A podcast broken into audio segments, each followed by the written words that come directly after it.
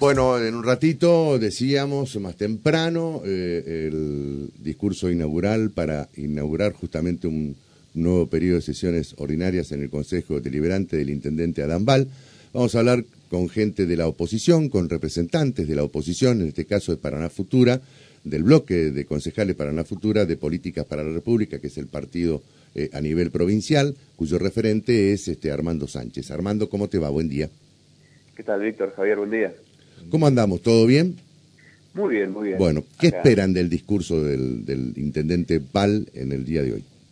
Bueno, justamente como bien decías, este, sabiendo que hoy se hacía la apertura de sesiones y, pensando un poco eh, en qué iba a rondar el discurso, hacíamos un, un, raconto de lo que fue esta gestión, que ya entra en su cuarto año, su último año, y veíamos que eh, nosotros en 2019 en las, elecciones, en, aquellas elecciones, habíamos hecho un programa de gobierno para la ciudad de Paraná y para hacer el programa de gobierno se necesita hacer primero un buen diagnóstico. Y ese diagnóstico lo que detectamos es que los problemas son exactamente los mismos que ahora. Entonces, como conclusión, vemos que han pasado ya hasta cuatro años de esta gestión y los problemas, los grandes problemas de la ciudad siguen siendo los mismos. Ese es el saldo que nos deja esta gestión para nosotros, ¿no? Y eso nos genera indignación y nos apena en cuanto a la ciudad, porque la ciudad sigue esperando este, que llegue una gestión que realmente le, le, le, lleve o le dé lo que la, ciudad capital necesita, ¿no? Claro. Eh, ¿Y cuáles son los aspectos que ustedes este, cuestionan eh, de, de, la actual gestión? Mira, sí, y concretamente, porque mm, la cuestión de los servicios es puntual y el municipio tiene que estar principalmente para brindar los servicios a la ciudadanía, ¿no? Por ejemplo, mira, algo que, algo que es un déficit en esta gestión, en la anterior, es la cuestión del mantenimiento. Vemos que siempre eh, se recurre a, o como decisión política, la desidia, o sea, el, el no hacer nada de mantenimiento, y llega un momento donde las cosas se, se caen y tenés que hacerlas de nuevo. Mm. Por eso se encaran mega obras que se llaman puestas en valor, ¿no? Eh, eso realmente nos, nos parece una constante en las diferentes gestiones y es algo que realmente hay que cambiar, porque el mantenimiento es clave. Veíamos, por ejemplo, la cuestión del alumbrado, estos postes de alumbrado, y realmente es gravísimo esto, porque hemos hablado con gente de alumbrado del municipio, este, gente de carrera, y nos ha dicho que no se está haciendo el mantenimiento correcto eh, en los postes, y esto que ocurrió desde el fallecimiento de una chica, un poste nuevo que apareció electrificado, es por falta de mantenimiento, y eso es fundamental porque va a seguir ocurriendo lo que, lo que ocurrió, este, esta situación de peligro. Por ejemplo, ese es un caso gravísimo, ¿no? La cuestión del mantenimiento, las prioridades que vemos, si bien se han encarado obras, pero, pero ¿cuáles son las prioridades, no? Pensamos, por ejemplo, en la obra de la peatonal. La obra de la peatonal, si bien la encaró la gestión anterior, esta gestión decidió continuarla, pero también se ha dilatado. La obra arrancó en diciembre del 2018 y todavía sigue sin terminarse. La obra había arrancado con 230 millones de pesos de presupuesto y hoy está arriba de los 1.800 millones de pesos de presupuesto. Esto es algo que, que, por ahí el ciudadano no lo conoce porque se van haciendo las redeterminaciones de precios y eso no se da a conocer, ¿no? Nosotros hemos accedido a esa información porque después de hacer un pedido de informe, eh, de los concejales que no se contestó, hicimos pedido de informe como ciudadanos y eh, más allá de que hubo que recurrir a, hacer pronto despacho porque no nos, demoraban la respuesta, nos respondieron y ahí tuvimos esa información. ¿no? Mm. Eso es un punto interesantísimo y que nos preocupa demasiado. Eh, ¿Y qué aspectos, este, bueno, te pregunté por las cuestiones que ustedes creen que faltan, ¿no? O que no se hicieron. y, desde el punto de vista de lo positivo, rescatan, ¿qué rescatan en todo caso de la, de la intendencia, de, la gestión actual del intendente Val? Mira, lo que, lo que se ve es que dinero siempre hay para hacer obras y el punto es qué obras decidís hacer, ¿no? Hoy vemos que el presupuesto municipal, que es cerca de los 37 mil millones de pesos, eh, cerca del 50% son fondos municipales. Eh, entonces uno ve que el contribuyente paranaense aporta y con eso se puede hacer muchísimo. El tema es qué, qué es lo que haces.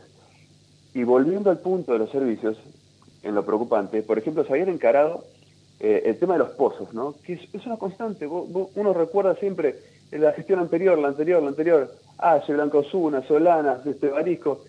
Los pozos, los ciudadanos le ponen el apellido del, del gobernante de turno, ¿no? Y siguen estando. Se han encarado planes de bacheo en diferentes zonas de la ciudad, pero no terminan de, atacar el problema y uno recorre la ciudad y sigue viendo los pozos. Uno lo, lo que le, le, hace pensar es que se le juega las manos no han podido resolverlo porque quizás no lo han planificado. Ese es un gran déficit de eso, ¿no? Después la cuestión del tránsito. El tránsito que, sigue siendo un caos. Eh, yo recuerdo esto lo marcábamos mucho en 2019, el tránsito es un caos. Y hoy, si uno se pone a ver, el tránsito sigue siendo un caos, no se ha resuelto. Es más, en algunas situaciones hasta, es peor. Y la cuestión del estacionamiento, por ejemplo, donde se amagó varias veces con, con brindar un servicio de estacionamiento medido que es una deuda de hace, te diría, 20 años en la ciudad de Paraná, eh, tampoco se ha querido resolver. Y eso es cuestión de voluntad política.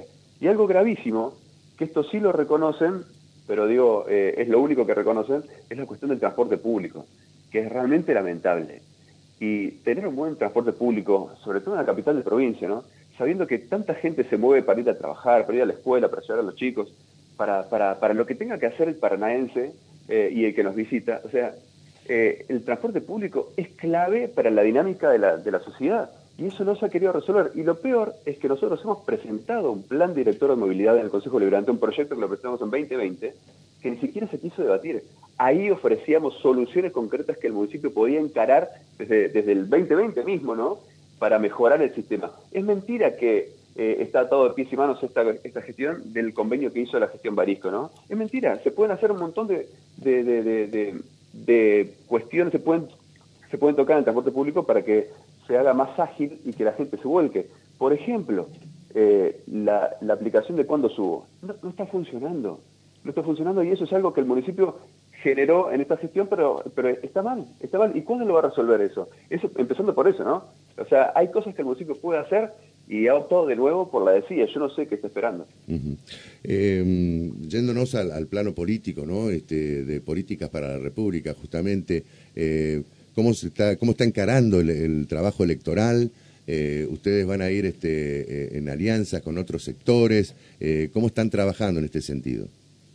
Em, bien, nosotros somos un partido independiente, somos otro partido, ni peronista, ni radical, ni pro, es otro partido y vamos siempre de manera independiente. Nuestro proyecto es un proyecto de mediano a largo plazo y arrancamos, me acuerdo, acá en Paraná en 2011. Me acuerdo por la indignación de que pasaban los colores políticos y no cambiaba nada. Ayer era intendente, había sido electa Blanco Zuna, Val era ministro de gobierno de Gorribarri. Ah, en aquel entonces arrancamos con, este proyecto.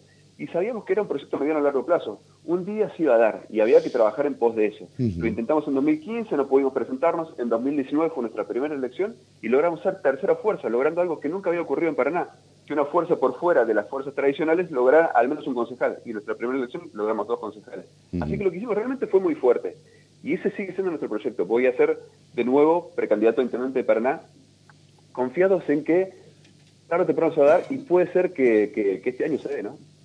Eh, o sea, la, idea es participar, eh, pero este, como una fuerza política eh, absolutamente independiente, sola, sin alianzas con otras fuerzas.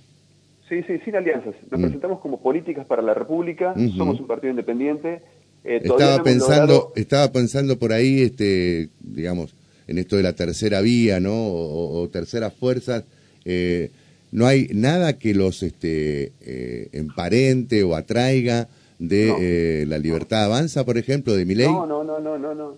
Mm. No, no, porque, porque además son son proyectos cortoplacistas, ¿no? Eh, eh, y ya hemos visto un montón de casos así, de, nombres que aparecen y después desaparecen. nuestro, y nuestro partido arrancó en 2005.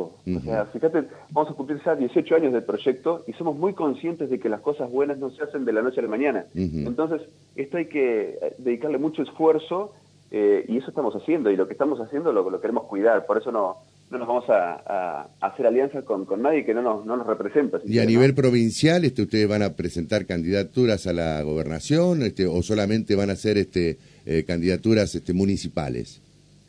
Eh, vamos a hacer candidatura municipal. Estamos buscando todavía la personalidad provincial. No es sencillo, no es un tema sencillo, seguimos encarándolo, seguimos avanzando en eso. este, eh, nos llevará el tiempo que nos lleve, pero, pero ese es nuestro objetivo también. Pero en esta elección vamos a presentarnos acá en Paraná con boleta corta, boleta a intendente y concejales. Vos, fíjate que así fue que nos presentamos en 2019 y logramos ser tercera fuerza. O sea, quiere decir que el electorado paranaense es muy maduro, eh, sabe cortar boleta cuando, cuando, cuando busca una mejor opción y bueno, en este sentido le, le el camino porque ya le damos la boleta corta, ¿no? Bueno, eh, ¿cuándo piensan largar la campaña? Bueno, nosotros ya venimos trabajando, saliendo por, por, los barrios, este, dándonos a conocer. Esto es una constante para nosotros, ¿no? Porque, siempre supimos que esto se iba a dar así en este año ese siempre fue nuestro objetivo.